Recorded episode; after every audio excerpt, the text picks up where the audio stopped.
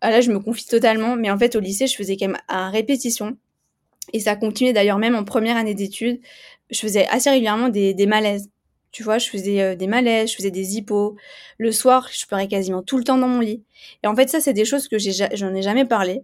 Et j'avais complètement banalisé et intégré ces comportements-là. Et en fait, en réfléchissant, je me suis rendu compte que, avec la thérapie, que c'était pas du tout normal. Et je me suis rendu compte que tout ça, mis bout à bout, c'était plein de signaux que mon corps m'envoyait que mon comportement envers moi-même était juste mauvais.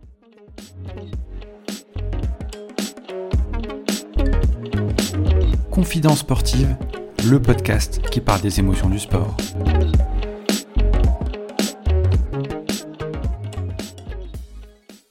Record woman de France, burn-out, communicante et entrepreneur, elle a connu plusieurs vies dans sa jeune carrière d'athlète. Elle fait partie des sportifs de l'ombre issus d'une discipline trop peu médiatisée, la marche. Elle prône le sport et la bienveillance et ambitionne naturellement une qualification pour les Jeux Olympiques de Paris 2024 après avoir obtenu notamment une sixième place au championnat d'Europe d'athlétisme à Munich l'été dernier. Elle est détentrice de plusieurs records de France et elle va nous livrer ses nombreuses émotions sportives. J'ai nommé Clémence Beretta. Salut Clémence. Salut Thomas, merci pour l'invitation. Merci à toi d'avoir accepté euh, l'invitation du podcast. Je sais que c'est pas la première fois que tu te livres euh, à ce jeu du podcast. Non, c'est pas la première fois et c'est toujours un exercice que j'aime euh, beaucoup faire parce que bah, finalement les sportifs de haut niveau, on nous voit beaucoup par Instagram avec les petites photos qui vont bien sur la piste, etc.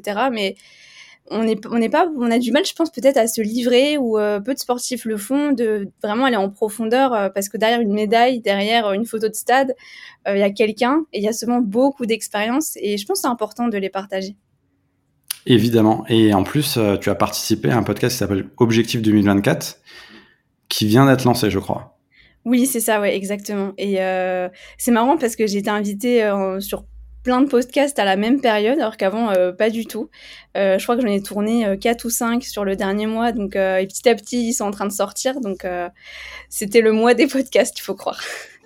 le mois des podcasts. Mais en tout cas, c'est bien que les sportives et les sportifs se, livrent euh, à ce jeu parce qu'on arrive à avoir un peu plus euh, d'intimité par rapport aux sportifs, savoir ce qu'il fait en, dehors du sport. Et euh, puis la voix, on peut pas tricher. Exactement. Alors, dis-moi où tu es, comment ça se passe, comment tu vas. Je crois savoir que tu n'es pas dans ta région natale qui, est les Vosges. Non, qui dit sport et sportif de haut niveau dit souvent déplacement. Donc, euh, on a pas mal de périodes en fait qu'on appelle des stages d'entraînement où on est sur euh, des sortes de de lieux, de, de camps à travers le monde qui nous permettent d'optimiser absolument tous les aspects de la performance et de l'entraînement. Et euh, en ce moment, je suis d'ailleurs au, Portugal, donc en Algarve, la ville s'appelle Montegordo. C'est un spot qui est vraiment très connu des sportifs et qui est surtout prisé euh, l'hiver, puisque ici, euh, l'hiver, euh, il fait 15-20 degrés. Ce qui n'est absolument pas le cas de Metz, où je suis actuellement. Ni des Vosges, là où je suis originaire. Donc, je t'avoue que hum, les Vosges, l'hiver, c'est compliqué parce qu'en plus, moi, je dois marcher sur sur de la route. Il faut que ça soit plat et c'est souvent enneigé, donc je suis presque obligée en fait de partir dans des endroits où il fait chaud. Mais ça te permet de te ressourcer pendant peut-être les fêtes, juste.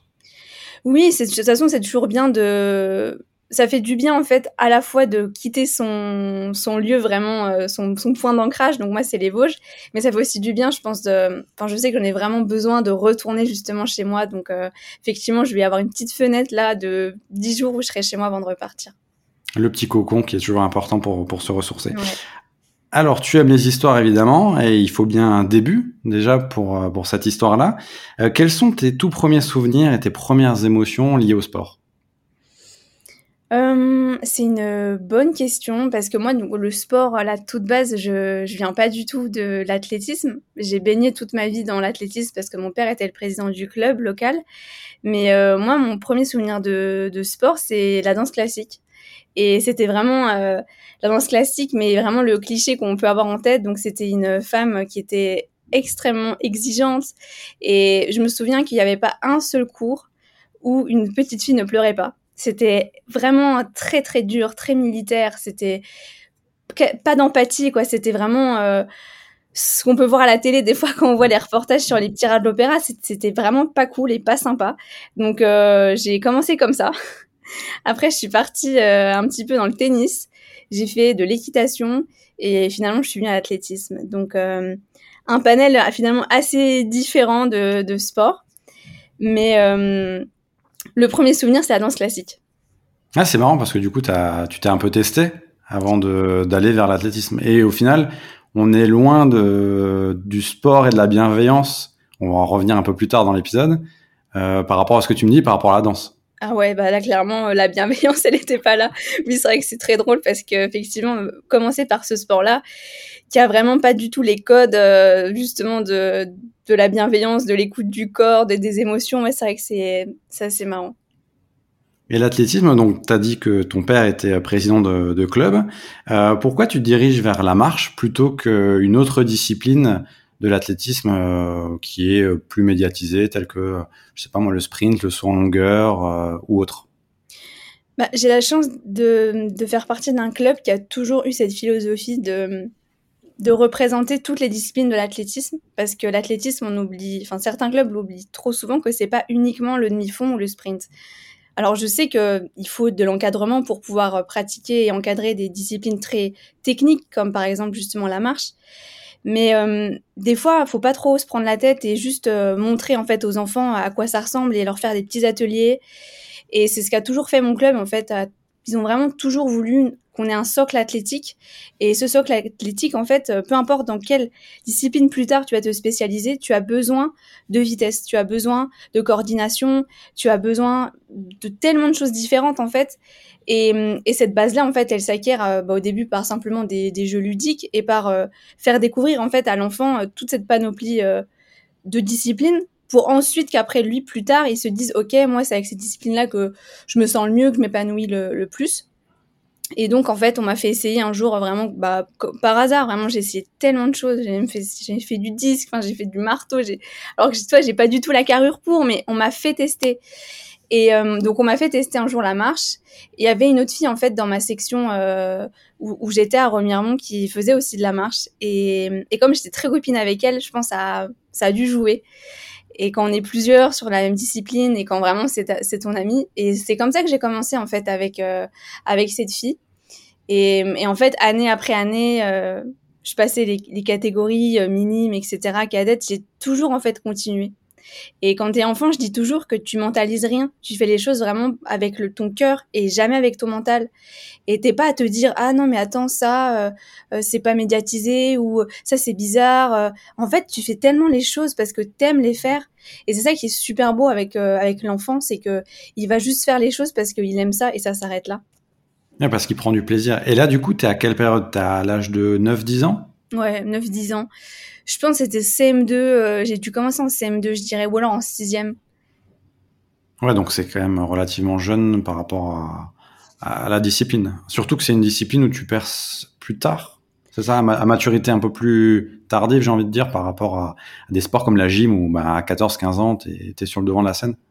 Ouais, et puis la différence aussi avec la marche, c'est qu'en fait, tu peux commencer très jeune, mais tu es sur des, dis des distances qui sont courtes. Tu commences par un 2000 mètres, un 3000 mètres. Et en fait, par rapport à d'autres euh, disciplines de l'athlétisme où, bah, globalement, du sprint, euh, quand t'es enfant, tu vas faire, il y aura peut-être du 50 mètres, du 60 mètres, mais après, c'est le 100 mètres, ça reste du sprint, ça reste plus ou moins la même distance.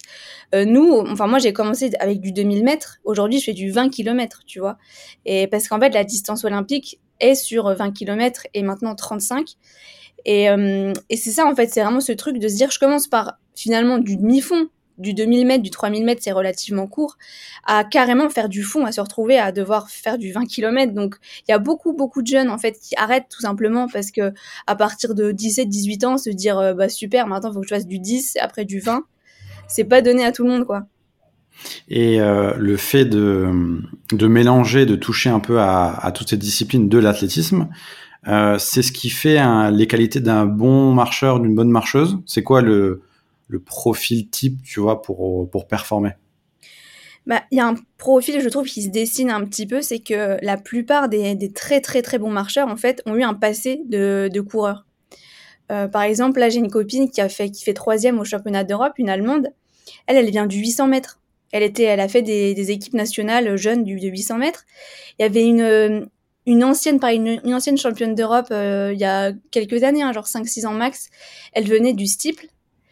à l'époque, Émilie Menuet, qui était l'ancienne numéro 1 française, quand moi j'ai un peu débuté, quand on va dire en équipe de France, elle avait fait une troisième place au championnat de France quand elle était jeune. En fait, il y a énormément de, de, de, profils comme ça de marcheurs, même Johan Diniz, qui de mémoire faisait du 800 mètres. En fait, je pense que c'est hyper important de développer une grosse caisse de, euh, de course à pied, vraiment avoir des bonnes qualités en course à pied. Après, quand tu fais le transfert en marche, forcément, te, ton cœur, il est entraîné. Tu as été déjà sur des registres d'allure qui sont quand même assez hauts. Donc en marche, ça va, je pense, ça peut vraiment aider. Ouais, qu'il y a un vrai lien entre le mental et le physique pour que les deux soient vraiment performants au, bon moment. Euh, par rapport à la discipline, donc il y a, on le sait, il y a un cruel manque de médiatisation. Euh, on avait évoqué le sujet dans l'un des épisodes avec Philippe Bonneau, qui est également marcheur. Euh, quel regard tu portes là-dessus, toi qui as fait justement des études dans la communication? Est-ce que euh, toi tu mets quelque chose en place, une stratégie pour pour développer la marche, pour te développer toi, sachant que ben on n'est pas sur des disciplines à forte notoriété? Ouais, ben alors j'ai beaucoup de mal avec ce justement ce, ce truc de parce que pour moi quand tu dis ah c'est les gens qui disent ah c'est pas médiatisé, déjà j'ai envie de leur dire mais faut pas oublier qu'on fait de l'athlétisme. L'athlétisme c'est un des sports les plus médiatisés. Donc c'est faux. On est diffusé sur France 2 ou France 3, peu importe, de la même manière que la finale du 100 mètres. La marche est diffusée. Donc je suis un peu, j'ai un peu de mal avec ça. Euh, l'équipe, quand je fais un record de France, il va être dedans. C'est faux de dire que c'est, alors peut-être c'est peu médiatisé, mais je pense plus que le problème, ça serait c'est euh, méconnu. C'est pas peu médiatisé, c'est méconnu. Et là, la subtilité est là. Ce qui est peu médiatisé, c'est des sports qui, par exemple, ne sont absolument pas olympiques. Des sports vraiment de niche que personne connaît. Euh, la marche, en France, je suis désolée, la marche, les gens, grâce à Johan Diniz, ils vont tout de suite faire le lien. Ceux qui ont un tout petit peu de culture sportive, tu dis je fais de l'athlé, je fais de la marche, Johan Diniz, voilà, c'est connu. On est un des sports les plus représentés en plus dans le monde, l'athlétisme. Et la marche aussi, c'est une discipline qui est hyper représentée internationalement. Ensuite, bah, par rapport effectivement à la... vraiment on parle de communication. J'ai toujours cet exemple-là où je dis, mais en, en école de, de commerce, par exemple, on t'apprend qu'un bon commercial, il peut tout vendre. Il peut tout vendre. Un stylo de pourri, en fait, tu vends pas ton stylo pourri, tu vas vendre une émotion. Tu vas créer un storytelling, un branding. C'est la même chose, mais sauf que la plupart des gens, peut-être, finalement, maintenant on pourrait parler d'une génération qui est pas forcément la mienne, euh, subissent le truc en disant ouais on s'intéresse pas à nous gna et vraiment dans, dans, ce truc qui est pas du tout positif au final. Mais pourquoi les gens s'intéresseraient à toi en fait? Même si tu fais du 100 mètres et que t'as rien à raconter pourquoi on s'intéresserait à toi? Donc en fait maintenant il faut vraiment te dire mais peu importe ta discipline absolument tout à l'heure d'aujourd'hui avec euh, avec tout ce qu'on a notre portée les réseaux sociaux créer un site euh, enfin il y a tellement de choses qu'on peut faire pour justement médiatiser sa discipline du coup, moi, je, suis, je trouve que ce constat-là, je, le porte pas forcément. J'ai beaucoup de mal avec les, marcheurs qui se plaignent parce que moi, j'étais vraiment comme ça avant. C'était, c'est vraiment le stéréotype qui, tu sais, qui est euh, de grand public de se dire ah bah ouais, mais non, tu peux pas être professionnel si tu fais de la marche. Franchement, c'est faux parce que aujourd'hui, je, je je peux le dire, hein, je suis clairement, je suis professionnelle, je, je fais que ça dans ma vie. Hein. C'est, je vis de, mes sponsors privés, donc c'est possible. Mais comment aujourd'hui je peux être marcheuse et professionnelle? Bah parce que oui, je me suis créé un site, je me suis entourée d'un agent, j'ai monté un énorme projet au niveau local, j'ai remué vraiment la mairie, le député, euh, les partenaires, et puis surtout, je me suis créé ben, je, me suis créé une image en fait. Je me vends pas en tant que marcheuse. Hein. Je me vends, je me vends en tant que femme qui entreprend, qui sera potentiellement à Paris. Euh, je, je, parle de mes valeurs, de mes engagements. C'est ça en fait qui parle aux marques. Parce que une entreprise, clairement, elle s'en fiche que tu sois deuxième, troisième de de n'importe quelle course, de n'importe quelle discipline. En fait, elle veut un ambassadeur. C'est ça que les gens ils veulent, s'identifier. Et donc ça, ça passe par exemple par la construction d'un personal branding. Ouais, et puis surtout de sortir des sentiers battus, comme tu l'as dit, de, de venir d'une euh, de quelque chose de défaitiste, tu pourras pas y arriver, ou alors euh, t'es pas exposé. Mais c'est vrai que tu as, bien fait de le souligner, c'est que euh, il n'y a pas un manque de médiatisation, mais un manque de peut-être de valorisation à la juste hauteur de ce que de ce qu'est la marche et de cette discipline qui, au final, bah, ça c'est énormément d'efforts. Euh, et, on voit en plus, euh, c'est assez marquant la télé. Et Johan Diniz, moi, ça m'avait marqué aux Jeux Olympiques, euh, la détresse euh, que tu peux avoir euh, si ça se passe mal, mais aussi la détresse que tu as à l'arrivée parce que c'est un effort qui est, je vais pas dire surhumain, mais qui tu, te mets dans le rouge. Ouais, c'est ça. On, on, parle souvent de la dramaturgie de la marche parce que c'est vrai que c'est impressionnant. Ouais. Et les gens de l'extérieur, ils, ils sont toujours c'est les mêmes questions. Euh, oh, mais vos genoux, vos hanches. Vraiment, il y a ce côté hyper impressionnant. Et, euh, et tu vois, du coup, par rapport aussi au positionnement que moi je peux avoir sur le fait de ne pas subir ce, ce, truc que la marche euh, est, est, peu reconnue, moi je trouve ça super gratifiant parce qu'en fait il y a tout créer, il y a tout à faire. Et je trouve ça génial. Je me dis, mais c'est trop cool. Je fais une discipline en fait où euh, littéralement je peux être la personne pas que moi, mais d'autres, où on peut la médiatiser, on peut vraiment faire le buzz, on peut faire des vidéos, on peut faire plein de trucs. Et la, la preuve est que ça marche, puisque, comme je te l'ai dit, je reçois des demandes d'interview et donc je suis un vrai porte-parole pour ma discipline et je pense que enfin moi je trouve ça trop cool en fait tu vois d'arriver je sais pas c'est tout con tu vois mais tu te dis au lieu de se dire oh là là je fais un truc bizarre machin genre me regarder mais les gens ils te regardent justement parce que c'est genre euh, ça sort du, commun enfin c'est moi je trouve ça plutôt gratifiant parce que tu vois quand t'es coureur personne va t'arrêter pour te dire oh, mais c'est incroyable ce que tu fais. Bah non tout le monde sait courir. Tout le monde peut courir. Bah quand tu marches, mais le nombre de fois où je me fais arrêter, où je me fais encourager, où les gens me disent ah mais vous marchez à quelle allure? Et ça ça arrive tout le temps que je sois chez moi dans les Vosges mais même ailleurs tu vois et euh, là c'est super drôle vraiment c'est une anecdote que je te raconte c'est une petite parenthèse donc là je suis au Portugal et on est tombé sur le père de du joueur de foot Johan Gourcuff ok ouais et en fait il nous a arrêtés et tout il dit oh, mais vous marchez à quelle, à, à quelle allure et tout, c'est incroyable. Et pendant cinq minutes, il nous tape la causette, tu vois. Enfin, c'est trop drôle. Mais euh, ouais, c'était la petite anecdote. Mais pour te dire que vraiment, les gens, en fait, ils vont beaucoup plus être admiratifs par ce que tu fais. Il y aura peut-être, tu sais, c'est vraiment la minorité qui fait du bruit, qui va se moquer. Mais c'est une minorité. Et c'est des gens qui ne sont pas sportifs, qui n'ont pas de culture sportive. C'est pas dans leur champ. Mais la plupart des gens, ils vont juste être en mode, ouais, c'est trop cool et tout. Tu fais un truc hors du commun. C'est incroyable. Moi, je pourrais pas faire ça. Tu vois? Ouais, c'est plus de la méconnaissance par rapport à la pratique oui, et aussi de désacraliser ce qu'on voit à la télé, puisqu'on peut être un peu distant euh, de la discipline si on déjà si on est distant du sport et en plus euh, si on connaît on ne connaît pas la marche. Et, et je rejoins ce que, tu as dit parce que tu pars d'une feuille blanche au niveau de la com et euh, il y a rien de plus excitant que de partir d'une feuille blanche et de mener à bien son projet plutôt que de refaire quelque chose qui a déjà été fait, etc. Donc, euh, et tu le fais très bien sur les réseaux. Euh, justement, tu partages des, des insights, des coulisses de tes entraînements, des compétitions. C'est quoi les retours que tu as par rapport à, à tout ça? Et, euh, et, au final, tu as monté une petite communauté bah, en fait, les gens, ils sont. J'ai beaucoup de remerciements de gens qui sont dans le milieu sportif, mais pas du tout au niveau, juste des gens qui courent pour le plaisir et qui me disent ça fait du bien. Ça fait du bien qu'un athlète de haut niveau, en fait, nous montre euh, les failles et nous montre que finalement, bah, vous êtes comme nous.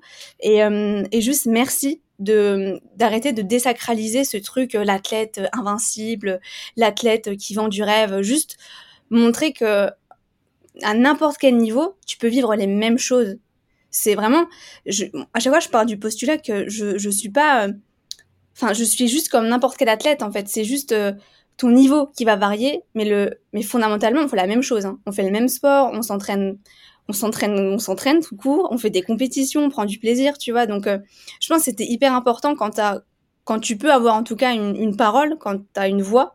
Je pense qu'il faut vraiment s'en servir pour, euh, bah, faire avancer quelque part euh, une cause.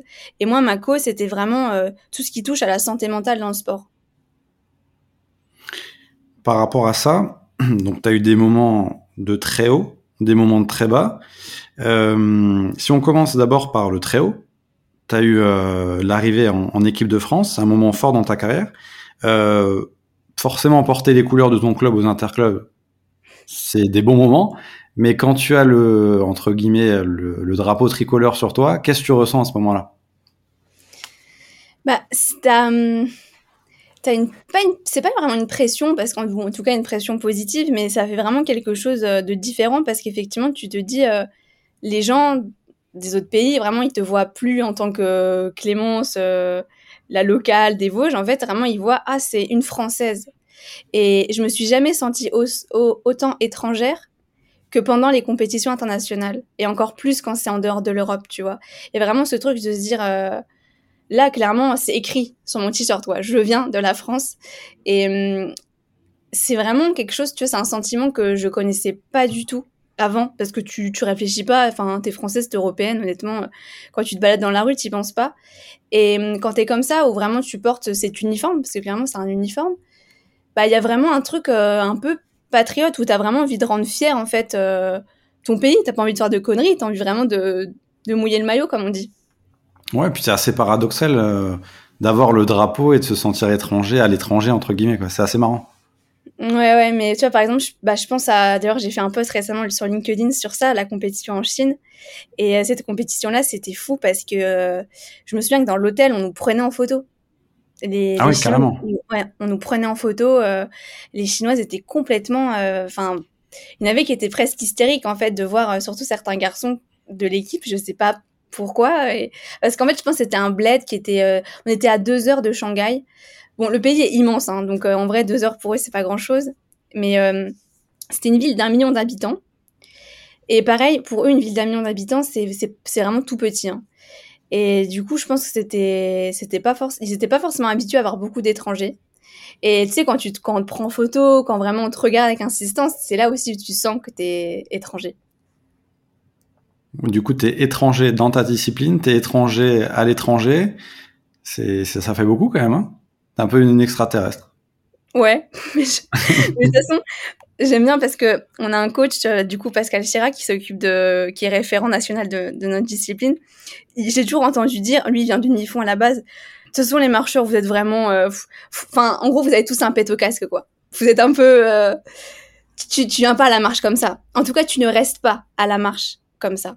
Quand t'es enfant, c'est différent. Mais quand vraiment, genre, tu, tu continues à faire. Euh, forcément, c'est tellement. Quand tu réfléchis, c'est quand même hyper particulier. Tu vois, j'en suis bien consciente. Même si c'est mon quotidien, des fois, je l'oublie. Mais. Donc, oui, il y a un truc. Il y a un truc qui nous attire. Il y a un truc euh, qu'on aime dans ce côté bizarre et dérangeant. Par rapport à la partie euh, coaching, tu as eu plusieurs coachs. Aujourd'hui, c'est ton père qui t'accompagne. Ouais. Est-ce que c'est c'est plus, plus de pression quand euh, justement tu as la partie familiale aussi derrière, euh, de, tu vois, de faire la séparation entre euh, la, la, vie perso, la vie pro et aussi arriver à tes objectifs. Mais est-ce que tu as ce côté-là de pas de se voir la famille ou est-ce que tu as fait le, la séparation et tu arrives à, à t'être focus sur toi?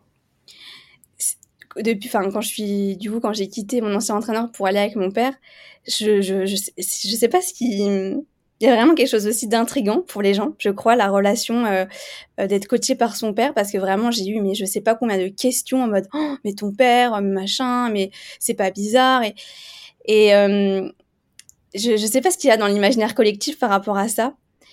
Peut-être parce qu'on a des exemples qui sont pas forcément hyper sains et on connaît des fois des relations qui sont très dures en fait entre un athlète et ses parents ou qui se finissent mal. Mais moi, ça a été un soulagement, mais un soulagement que mon père euh, reprenne la main. Mais vraiment, je, j'ai fait, euh, j'ai fait sept saisons, donc cette année euh, vraiment en tant que, que, haut niveau, et donc sept ans avec des hommes qui me coachaient, qui n'étaient pas du coup mon père. Et je, en fait, à la fin, quand j'ai, de nouveau quitté du coup, c'est ce deuxième entraîneur qui, qui était Gérard Lelièvre, je suis arrivée à un point où je, je, sentais que je ne pouvais plus de nouveau repartir avec quelqu'un qui est, qui est extérieur à moi, finalement, qui me connaît pas, reprendre à zéro. Et en fait, au contraire, j'avais une pression, mais que je me mettais toute seule, hein, mais j'avais une pression, en fait, quand j'étais coachée par, euh, par Eddie ou par Gérard.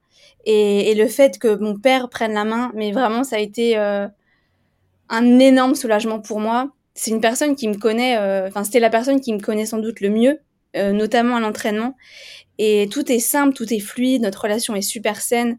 Et, euh, et oui, les gens, ils, ils comprennent pas trop en mode Ah, mais elle est où la frontière? Bah, clairement, il y en a pas, mais il y en a jamais eu parce que mon père, depuis que je suis née, il est dans l'athlétisme. Mon père, c'est l'athlétisme, tu vois. Je veux dire, sa vie, c'est, l'athlé. Il a été prof de sport. Euh, je crois que ça fait plus de 40 ans qu'il a une licence dans le même club. Enfin, c'est, il est indissociable de l'athlétisme, vraiment. C'est, il, il a je ne sais pas combien d'heures il a donné bénévolement pour, euh, pour son club et pour ce sport. Et euh, du coup, tout est, tout est simple, tout est fluide et moi, je suis super contente.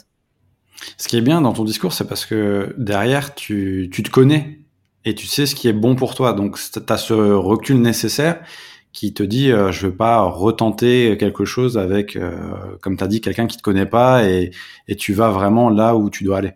Ouais, exactement. Parce que dans mes anciennes expériences, en fait, le problème, c'est que il y avait tout le temps des problèmes de communication. Et euh, quand ça arrive une fois, deux fois, trois fois, et qu'en fait, à chaque fois, c'est le même problème, ça me rend triste, ça me rend malheureuse.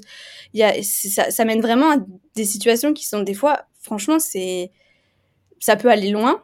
Et tu vois, quand, quand c'est avec ton père, bah juste, il n'y a pas ça. Après, forcément, moi, j'ai jamais eu de problème de communication avec mon père et on n'a jamais eu de, de relations conflictuelles, donc ça aide.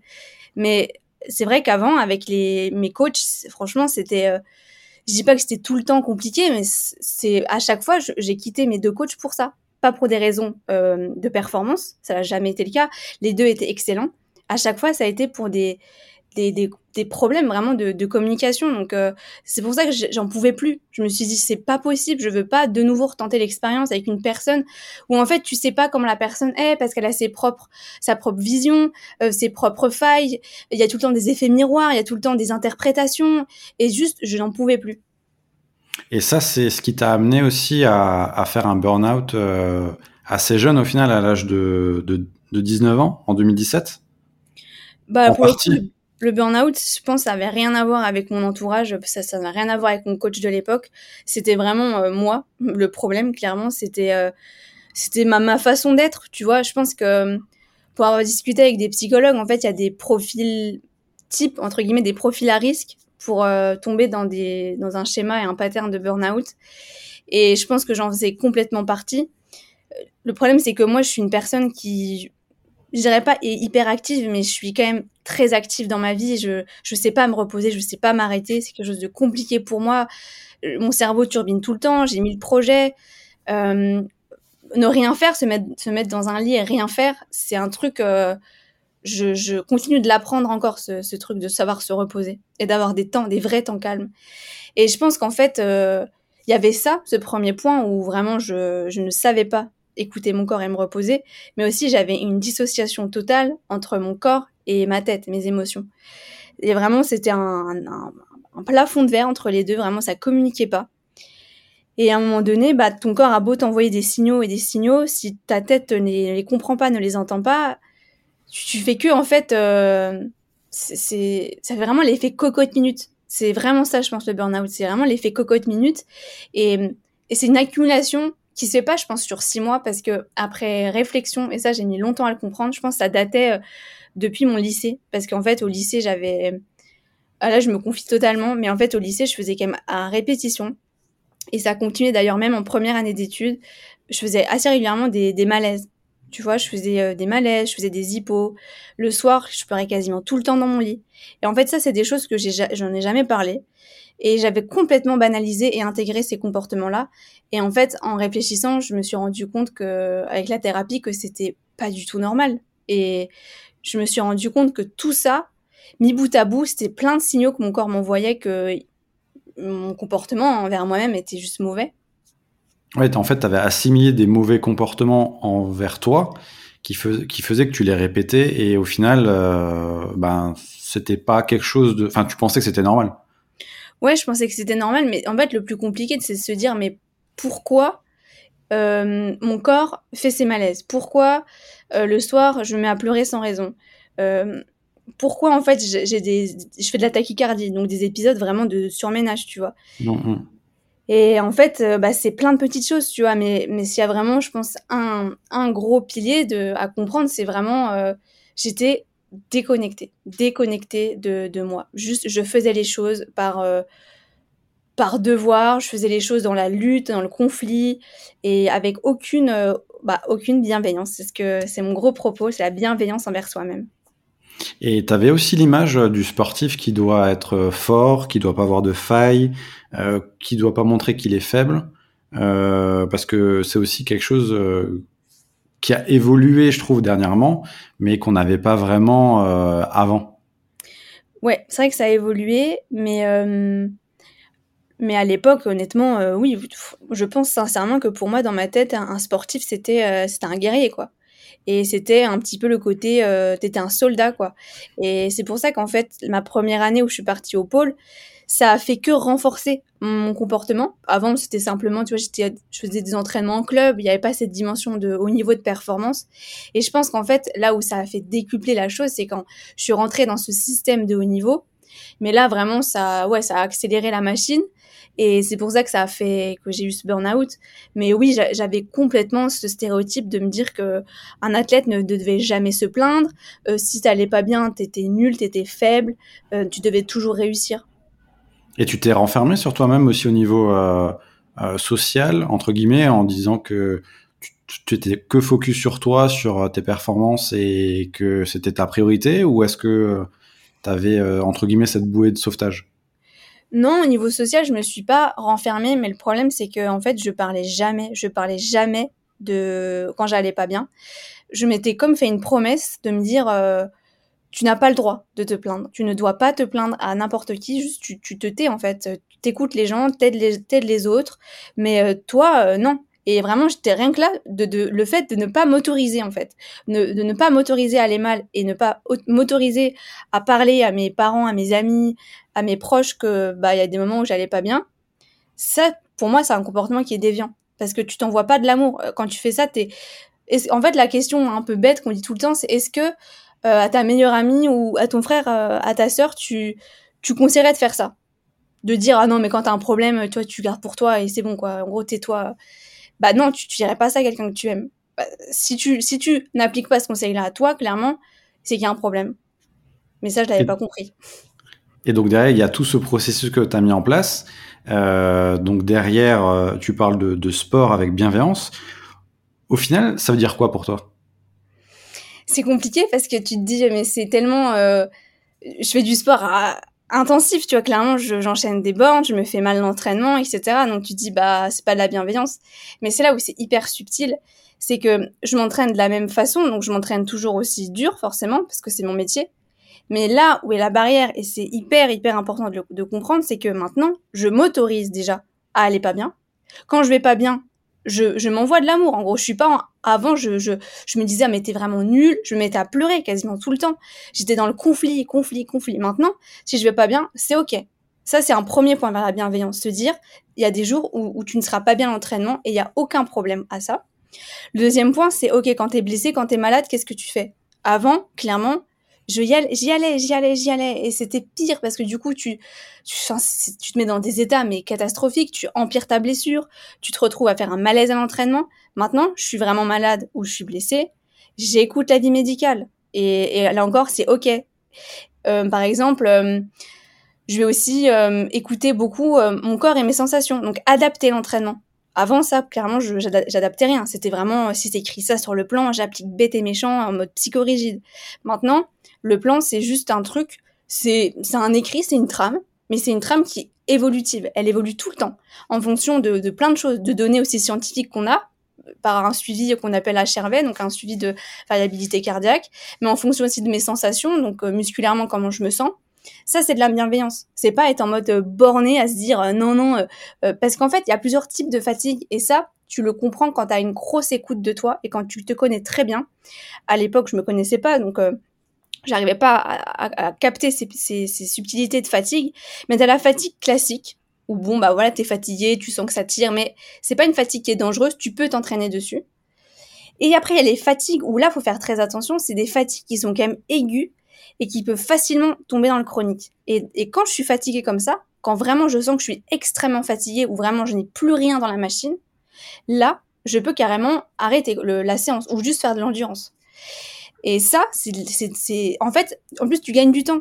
Tu vas, avant, j'étais en mode, putain, euh, nul, je bâche ma séance, je suis vraiment pourri. Maintenant, en fait, c'est de l'intelligence même d'entraînement parce que c'est se dire, OK, faut que je lève le pied là. Je suis dans une forme de bienveillance et je sais que demain ou après-demain, ça ira mieux. Donc, je pourrais faire la séance en plus. Tu vois, c'est plein de petites choses qui, bout à bout, créent un environnement de bienveillance. Donc, c'est aussi un peu lâcher prise parce que ah derrière, tu avais peut-être, je pense, un sentiment où tu voulais peut-être tout contrôler. Ouais, ouais, complètement. Ouais, ouais, c'est ça. C'est, t'as, t'as, bien résumé. C'est euh, le lâcher prise. Et le lâcher prise, en fait, tu peux y accéder quand tu as justement une confiance en toi et quand tu t'aimes. Mais quand t'es, quand, clairement tu es dans un conflit avec, toi-même et que, euh, que tu es dans la lutte, tu ne peux pas lâcher prise. Mais parce qu'il y a, d'autres choses à comprendre avant et c'est des choses qui dépassent le sport. C'est vraiment quelque chose d'hyper. Euh, là, c'est vraiment de la psychologie, quoi. C'est pourquoi, en fait, tu as ces comportements-là envers toi? Pourquoi tu t'agis euh, de la sorte, quoi? Ouais, et tu avais dit dans une interview euh, que tu pouvais expliquer maintenant aussi euh, bah, tes réussites, mais aussi tes échecs. Euh, par rapport à la préparation d'une course, etc. Euh, Aujourd'hui, tu as un encadrement bien spécifique. Tu as parlé d'une hypnothérapeute tout à l'heure. Euh, tu as un coach euh, sur la partie prépa physique également. Ouais. Euh, c'est des choses que tu n'avais pas forcément avant. C'est des choses que tu as pris conscience par rapport à ce qu'on vient de dire. Comment ça, ça se met en place? Euh, bah, Du coup, la toute première personne qui m'a accompagnée, c'est la psychologue qui était une psychologue du Krebs, qui m'a jamais quittée. Donc depuis 2017, elle me suit. Et, euh, et après, pour aller, j'ai senti l'appel et le besoin de travailler vraiment beaucoup plus en profondeur et sur d'autres thématiques. Et c'est pour ça que j'ai fait appel à une hypnothérapeute qui, pour le coup, est, c'est vraiment, enfin forcément, tout est lié. Il y a, il y a, il y a une part de psychologie, mais c'est vraiment différent parce qu'elle, elle travaille vraiment sur l'inconscient. Et ensuite, euh, un préparateur physique qui m'a rejoint cette année et parce que pareil, je, je clairement j'avais un manque à ce niveau-là, j'avais un manque d'encadrement et je me suis dit bah deux ans de Paris, c'est maintenant que je dois faire des gros changements. Et là, du coup, tu as une équipe de 4-5 personnes alors qui t'accompagnent euh, sur ta saison. Ouais, c'est ça, ouais, exactement. Euh, tu avais passé un coup de gueule l'année dernière que j'avais relayé sur les réseaux, on se connaissait pas du tout, concernant euh, ta CIP que tu avais perdu, contrat d'insertion professionnelle. Euh, qui au passage est un système un peu biaisé, mais c'est mon point de vue personnel. Euh, faut rappeler que la, plus de la moitié des sportifs français en équipe de France à Rio aux Jeux Olympiques en 2016 vivaient sous le seuil de pauvreté. Toi, tu as dû quitter ton emploi. Un an plus tard, avec le recul, euh, quels sont les retours que tu as eu suite à, à ce message? Euh, Et est-ce que ça a changé des choses pour toi par la suite? Je me suis reçu une, une avalanche, une avalanche de messages, tous positifs mais je me suis quand même, euh, pour rester vague, ça a, vraiment déplu aux institutions. Euh, donc, ça m'a quand même, je dirais pas coûté quelque chose, mais disons que j'étais vraiment dans un mauvais collimateur, on va dire ça comme ça. Mais de l'autre côté, ma, satisfaction, c'est de me dire qu'en fait, j'ai eu des témoignages, mais de, sportifs, mais de sports différents, vraiment euh, rien à voir avec l'athlétisme, qui vraiment me disaient, bah, qui me soutenaient. J'ai eu des témoignages aussi de parents Enfin, j'ai vraiment eu vraiment une vague de gens qui me soutenaient. Et c'est hyper drôle parce que cette année, donc, euh, moi, j'ai de nouveau, du coup, été réintégrée au lycée de haut niveau. Et en fait, là, il se passe il se passe du coup euh, ça, mais pour des collègues, notamment, euh, bah, il est médecin, enfin oui, il est, médecin d'adoption, on va dire, c'est Augustin Bay, le, sauteur en longueur, qui va perdre son statut, alors qu'il a quand même été aux Jeux Olympiques, qu'il a été qualifié aussi au, à Munich. C'est donc je parle avec de, des, des, collègues que j'ai en athlétisme et qui, eux, perdent leur statut. Donc là, à deux ans de Paris, perdre un statut, en fait, c'est un, un impact assez énorme pour, euh, pour nous. Parce qu'en en fait, on perd les subventions euh, des collectivités, donc les, les, subventions publiques. Et la plupart des athlètes, en fait, euh, ne vivent pas sur ces subventions, mais en tout cas payent leur saison grâce à ces subventions. Donc payent les stages, payent leur staff, etc. Et c'est dramatique parce qu'en fait euh, là, euh, enfin, on se retrouve vraiment dans des cas de figure de, de, grande précarité. Par exemple, ma collègue euh, En Marche qui a fait 11e cet été au, au championnat d'Europe, elle travaille à mi-temps. Donc, ce que tu parlais du seuil de pauvreté à, Rio, clairement, elle y est. Elle, elle, est, elle, est au SMIC à mi-temps. Elle s'entraîne comme une dingue pour se qualifier au jeu. Mais ça, c'est un exemple parmi tant d'autres. Et en fait, c'est vraiment un énorme filet de poisson, euh, ce, qui se passe actuellement avec les institutions. Et euh, ils appellent ça cercle 3, cercle 2, cercle 1. Donc cercle 1, grosso modo, c'est ceux qui sont médaillés olympiques, euh, des mondiaux, etc. Cercle 2, c'est ceux qui sont demi-finalistes, je crois, en, en demi-finale euh, mondiale. Cercle 3, normalement, c'est dans le cercle que, que je suis. C'est pas encore officiel, mais c'est ce que j'ai cru comprendre. Donc, parce que j'ai été finaliste aux Europes. Mais en fait, à partir de là, par exemple, si tu fais 7 euh, au championnat du, euh, au championnat d'Europe, si tu fais 17e à un championnat du monde, en fait, t'existes plus dans le système. Et c'est ça le problème, c'est qu'en fait, on te donne pas de chance. Imagine l'année dernière, tu as fait une saison de fou, euh, tu fais une super bonne place et tout, vraiment tu es euh, top 15 mondial et tout, et la, et la saison là, tu te blesses ou pour X raison, bah ça passe pas. alors que tu as deux ans de Paris. Mais en fait, tu vas passer complètement à côté et tu n'auras... Enfin, tout s'arrête, en fait. Ton système s'arrête. Tes aides s'arrêtent. Et, et en plus, moi, j'étais dans un, dans, un, dans un système où j'étais carrément embauchée par une entreprise et détachée mi-temps grâce à cet aménagement-là. Je l'ai perdu, mais c'est super brutal. Parce que moi, ce que j'ai reproché à l'institution, et c'est ça, et, et je maintiens ma position, euh, c'est qu'en fait, on n'a pas prévenu personne m'a envoyé un mail, un courrier, m'a appelé. Personne. Je n'aurais pas fait de coup de gueule si, ça s'était passé autrement. Si quelqu'un m'avait appelé en août, bah voilà Clémence, écoute, ça fait deux ans que t'es es sur liste, que t'as ta CIP, euh, t'as pas fait les modalités requises, et, m'expliquer en fait le propos. Personne m'a appelé. C'est passé par une personne A, une personne B, une personne C. Mais c'est quoi ça? On n'est on n'est pas des morceaux de viande, hein. on est des humains. On galère. À l'époque, je n'avais pas de sponsor, j'avais rien. J'avais juste mon, mon j'étais payée au SMIC, j'avais ce détachement-là, et c'est tout et c'est super violent quoi. Et pour et pour au final donc pour le système je valais plus rien. Résultat, je fais partie des rares Français en athlétisme qui ont fait une qui, sont finalistes en grand championnat sur cette année, tu vois. Et c'est pour, pour moi le système est super mauvais et quand je compare, tu vois par exemple à l'Allemagne euh, à l'Italie, où quand tu es sportif de haut niveau, tu es rattaché en gros à l'État, tu es fonctionnaire payé par la police ou l'armée.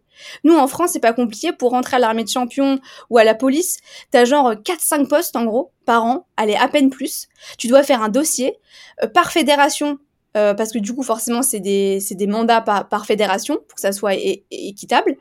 Donc, t'as peut-être une, une ou deux places en athlétisme. Mais en fait, c'est là encore, mais tu, tu, ne peux pas rendre le sport professionnel de cette manière-là. Donc en fait, ils font des efforts parce que bien sûr qu'il y, y, a des systèmes. Ceux qui sont dans le cercle 1, de performance, le cercle 2 de performance de l'ANS, bah oui, ils vont avoir des, aides, même des aides vraiment en, conséquence. C'est sur facture. Hein. Donc euh, pour l'anecdote, je, je connais énormément de sportifs qui du coup pour récupérer l'argent se surclassent en fait, euh, prennent des billets business pour les championnats et les stages parce que du coup, alors qu'en fait, j'ai envie de te dire, nous ce qu'on veut c'est juste de l'argent, pour payer notre loyer, pas pour se payer des, des en business en fait nos vols il y a plein de choses qu'on pourrait dire. C'est tellement bancal parce que c'est vraiment, il y a trop de poissons dans ce filet qui, qui passent à travers les mailles. Et par exemple, un mec comme Yann Schrub, je suis quasiment sûre qu'il n'était pas listé. Hein. Faudrait, faudrait qu'on lui demande. Mais euh, Yann, qui, qui, est clairement la révélation de l'athlétisme cette année, troisième sur 10 000 mètres au championnat d'Europe, euh, là, il, il, est encensé. C'est Moi, je, je, l'adore, Yann. C'est vraiment, c'est, génial ce qui lui arrive. Mais je suis pas sûre qu'il ait été beaucoup aidé. Hein. Je suis même pas sûre du tout. Donc en fait, on voit bien qu'il y a, y a plein de talents comme ça qui passent à travers, qui auraient pu être aidés bien plus tôt. Parce que aider ceux qui sont déjà ultra médaillés, qui sont déjà ultra du coup sponsorisés forcément, bah ok c'est cool pour eux, mais en fait on fait quoi de la génération qui va émerger et comment on fait pour construire les champions de demain? Bah on, on le fait pas. Tu dois performer pour être aidé, mais on t'aide pas avant à performer. oui c'est ça. Et, et c'est là le problème, puisque derrière, en plus, il y a plusieurs euh, catégories, comme tu as dit, sur les listes ministérielles. Ça change assez souvent, d'année en année. Et, euh, et comme tu as dit, je pense que le plus difficile, c'est la brutalité. Si on te prévient pas en amont, pour derrière ben, un peu préparer la suite, ben, tu, tu, peux avoir de, de sacrés déconvenus. Et on est un peu loin aussi, malheureusement, du discours où on te dit euh, on veut faire un record de médailles à Paris, mais on donne pas les moyens aux sportifs d'y arriver. Bah, ça, franchement, la, phrase là, des 80 médailles, je peux dire qu'on rit jaune. Hein. On rit vraiment jaune en tant que sportif parce qu'en fait, c'est que de c'est de la para, c'est de la com, c'est de l'image. Vraiment, on, on, se vante, on a les Jeux à Paris, on veut 80 médailles, comme si c'était facile, on claque des doigts. Mais en fait, euh, là encore, c'est vraiment c'est instrumentaliser le sport. Bon, ok, soit je comprends les Jeux Olympiques, machin, le sport business, mais à un moment donné, euh, mettez les moyens pour euh, pour créer une vraie génération pour vos 80, médailles.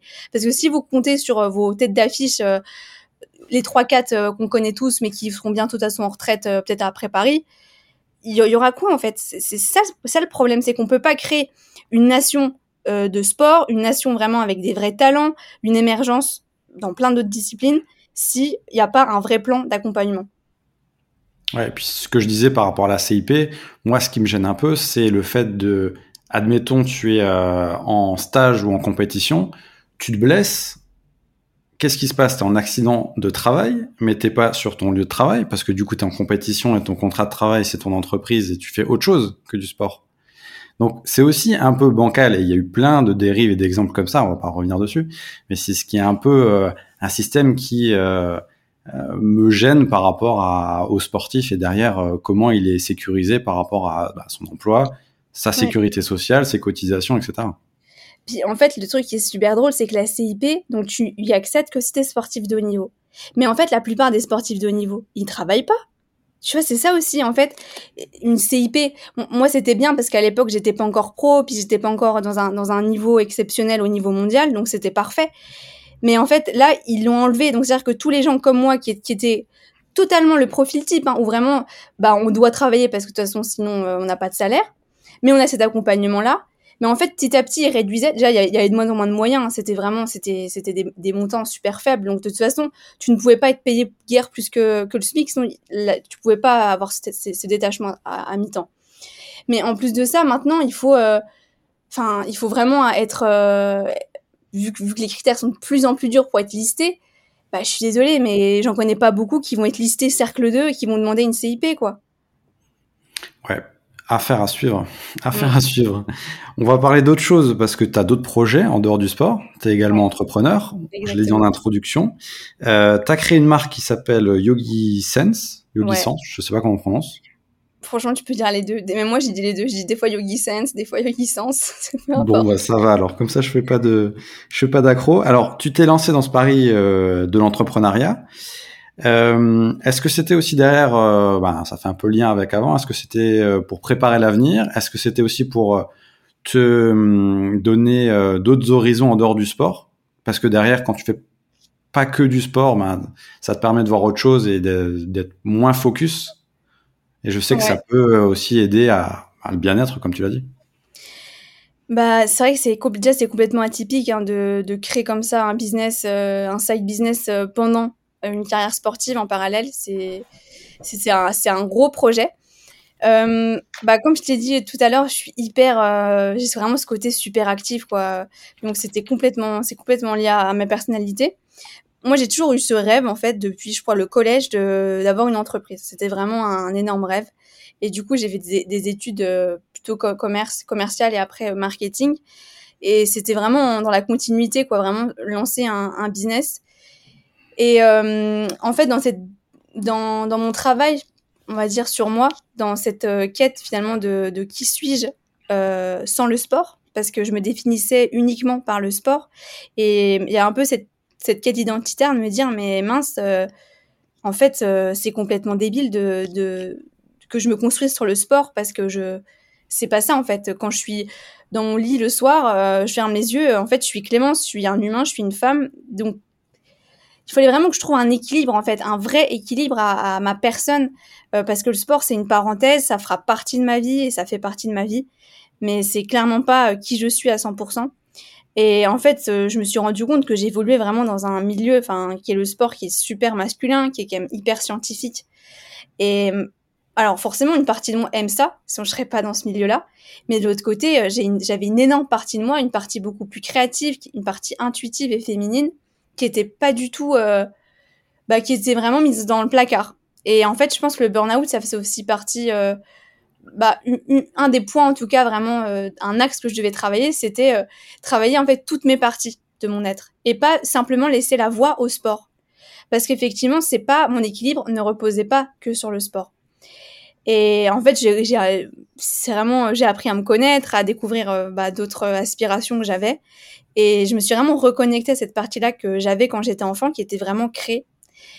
Et hum, un peu comme ça, par hasard, bah, je me suis mise à, en fait, à créer des, des bougies que j'ai commercialisées. Donc, c'est là où j'ai créé Yogi Sense. Puis ça a bien pris. Donc, petit à petit, je me suis mis à vendre d'autres produits, d'autres artisans. Mais Yogi Sense, c'est vraiment un e-shop, en fait, qui est basé sur, euh, sur le bien-être, sur euh, tout ce qui est holistique, tout ce qui est spirituel. C'est quelque chose qui n'a rien à voir avec le sport. Et, euh, en fait, grâce à ça, alors certes, c'est une, masse de travail, hein, clairement. Puis comme je suis souvent à l'étranger, euh, heureusement, ma famille m'aide pour l'envoi des commandes. Mais aujourd'hui, j'ai un énorme équilibre grâce au sport et à Yogi Sense. Et bien sûr, 2022, c'est l'année qui te permet de battre le record de France du 20 km marche à Munich au championnat d'Europe. Ça a du sens parce que, par rapport à tout ce qu'on vient de dire, je viens de voir en plus que c'était sous la pluie, dans des conditions pas évidente. Hein. Euh, on te voit en larmes à l'arrivée. Je pense que c'est des larmes de bonheur. Qu'est-ce que tu ressens à ce moment-là? Franchement, c'était juste en mode enfin, enfin je l'ai fait. Cette barrière là de, de, faire un chrono en 1h30, mais ça faisait deux ans que j'en rêvais, que je voulais vraiment, vraiment faire ce chrono et qui m'échappait à chaque fois. Et, euh, et en fait, à Munich, euh, pour le coup, j'ai vraiment, je pense, fait la meilleure prépa de ma vie euh, jusqu'à présent. J'étais super, super forte. Physiquement et mentalement, il y avait vraiment rien qui pouvait m'empêcher de faire une grosse perf. Et c'était juste un, mais un soulagement parce que je me suis dit, ok, ça y est, je suis à deux ans deux ans de Paris. Je suis à un an tout pile, parce que le 20 août 2023, il sera les championnats du monde. Et vraiment, j'étais en mode, ça y est, j'ai enfin fait une perf mondiale ça y est, je rentre enfin dans petit à petit le clan fermé des nanas qui euh, ont fait 1h30, mais surtout l'objectif, ça sera de faire moins d'une heure 30. Et c'était euh, vraiment la récompense de cette année un peu de merde où euh, j'ai fait, j'ai eu plein de changements, où sur le papier, ça aurait pu être un peu catastrophique parce que bah, je perds mon statut, j'ai plus de job, je, je, change de coach, je retourne vivre chez mes parents, enfin dans les Vosges, du temps que je trouve un appart et tout. Enfin, c'était vraiment une année de changement. Et hum, ça venait juste récompenser en fait euh, bah, tout, toute cette année qui était euh, déstabilisante pour moi. Et, c'était surtout un, une belle confirmation de me dire que ouais, ça y est, Paris, euh, c'est plus utopique, quoi. Ça devient réel. Parce que hum, tu vois, les, les minima pour... j'ai fait 1h30, 37. Et les minima pour les Jeux de Tokyo, c'était 1h31. Donc en fait, j'avais réalisé le dernier minima olympique. Et c'est symbolique, tu vois. C'était bien sûr, c'était un an après et tout, mais je me suis dit, ok, euh, là, j'ai enfin fait un, un, vrai truc, quoi. On a parlé de, de ta partie sportive, de ta partie en tant que femme également et entrepreneur, avec la, la partie de recherche de quête identitaire. Au final, si tu devais te définir simplement, c'est qui Clémence Beretta? Clémence Beretta, c'est une jeune femme qui est euh, super sensible et euh, qui a juste envie d'aider les autres, d'inspirer les autres et euh, que les gens euh, fassent du sport, mais avant tout pour euh, leur bien-être. Très bien. Et eh ben, je pense que tu en inspires plus d'un et plus d'une. Par rapport à 2023, par rapport à ton actualité qui arrive, qu'est-ce qu'on peut te souhaiter juste avant de te souhaiter une, de, de, souffler surtout une nouvelle bougie sur ton gâteau d'anniversaire? Bah, ça serait vraiment euh, super cool que je puisse me qualifier euh, pour les Jeux dès 2023 parce que marathon et marche, on a cette possibilité de se qualifier à partir du 1er janvier 2023. Donc ça serait un sacré euh, point en moins et hum, ça me permettrait de, vraiment faire une super prépa sans la, sans la charge mentale des minima, de la course au minima. Donc 2023, une qualif pour les Jeux et il y aura les championnats du monde d'athlétisme à Budapest et hum, là, j'ai vraiment envie de, de faire une très belle place. Bah écoute, en tout cas, on te le souhaite et on va croiser les doigts. Euh, on arrive quasiment au bout de l'épisode, euh, Clémence. Merci en tout cas de t'être euh, livré aussi franchement. On peut te suivre où et comment, qu'on soit fan, sportif ou évidemment mécène, parce qu'on est toujours à la recherche de partenariats, c'est toujours important pour les sportifs. Eh ben, il y a mon site internet Clémence Beretta, où euh, d'ailleurs les gens peuvent s'inscrire à une newsletter. chaque mois, je fais, euh, j'envoie une newsletter aux gens. Sinon, il y a mes réseaux sociaux, donc euh, Facebook, Instagram, Clémence Beretta, et les gens qui sont attirés par l'autre partie de moi qui est plus entrepreneur et dans le bien-être, ils peuvent me rejoindre sur Yogi Sense. Sur Instagram. Ouais, Instagram. Ok, parfait. Eh ben, écoute, on donne rendez-vous aux auditeurs, aux auditrices qui ne connaissent pas encore. Et je recommande parce que le site est très bien fait. Instagram également. On sent qu'il y a la petite patte de communication et la, créativité. C'est bien. On sent qu'elle est sortie et franchement, bravo parce que c'est un gros travail que, que tu as fait. Avant de terminer, quel invité, c'est la carte blanche, tu voudrais entendre euh, dans le podcast des émotions du sport, confidence sportive? Sachant que tu peux soit des sportifs, des sportives, soit des encadrants, soit des coachs, soit des personnes en dehors euh, ou de près du, qui sont en lien avec le sport à chaque fois, je me, je, me suis toujours prise de court par cette question. Bah, alors pour le coup, vu que j'en ai parlé, et je pense qu'il a beaucoup de choses à dire, et ça, je pense que son parcours est trop inspirant, ça serait Yann, justement. Yann Schrub. Du coup, je, à chaque fois, je suis en mode, oh non, parce que j'ai que des athlètes qui me viennent, j'ai que des collègues, et je me dis, oh, faudrait quand même que j'arrive à sortir de l'athlète, mais je, je, suis en mode, ah, je suis prise de court. Mais non, tant pis, je vais dire un, un autre athlète, mais ouais, Yann, carrément. Ok, bah, de toute façon, il n'y a pas de mauvaise réponse. Hein, c'est ah juste, oui, mais euh, totalement, totalement. Et puis Yann a un super parcours. Il est à, enfin, pareil, c'est un extraterrestre oui, euh, bah, dans c'est une ça. autre dimension entre Ouais, euh, ouais. ses études, ce qu'il fait, et, et, euh, il a toujours le sourire. Ouais, puis en fait, il se C'est- prend pas la tête. J'adore les athlètes comme lui. Il est juste, il est naturel. Il fait juste ça parce qu'il adore ça. Et euh, enfin, nos parcours sont, je pense, un peu similaires, tu vois, où personne t'attend au tournant et puis finalement, en fait, euh, t'es la surprise, quoi. Ouais. Et puis c'est Tim Mozalest et euh, Ouais. c'est c'est les origines pour moi, donc forcément je peux que approuver euh, et valider ce, ce choix avec grand plaisir. Clémence, merci beaucoup. J'espère que tu as passé un bon moment. Ouais, c'était super cool. Et puis, euh, on te suit sur les réseaux. On te souhaite le meilleur pour 2023 et 2024. Et on donne bien sûr rendez-vous aux auditeurs, aux auditrices de Confidence Sportive pour soutenir le podcast. N'hésitez pas à le noter, à nous suivre sur les réseaux. Et euh, il y a plein de nouveaux épisodes qui arrivent en 2023. On est en train de, tourner beaucoup de disciplines qu'on n'a pas encore faites. Donc, euh, le teasing est passé. N'hésitez pas à vous connecter aussi à Clémence sur les réseaux pour la soutenir. À bientôt!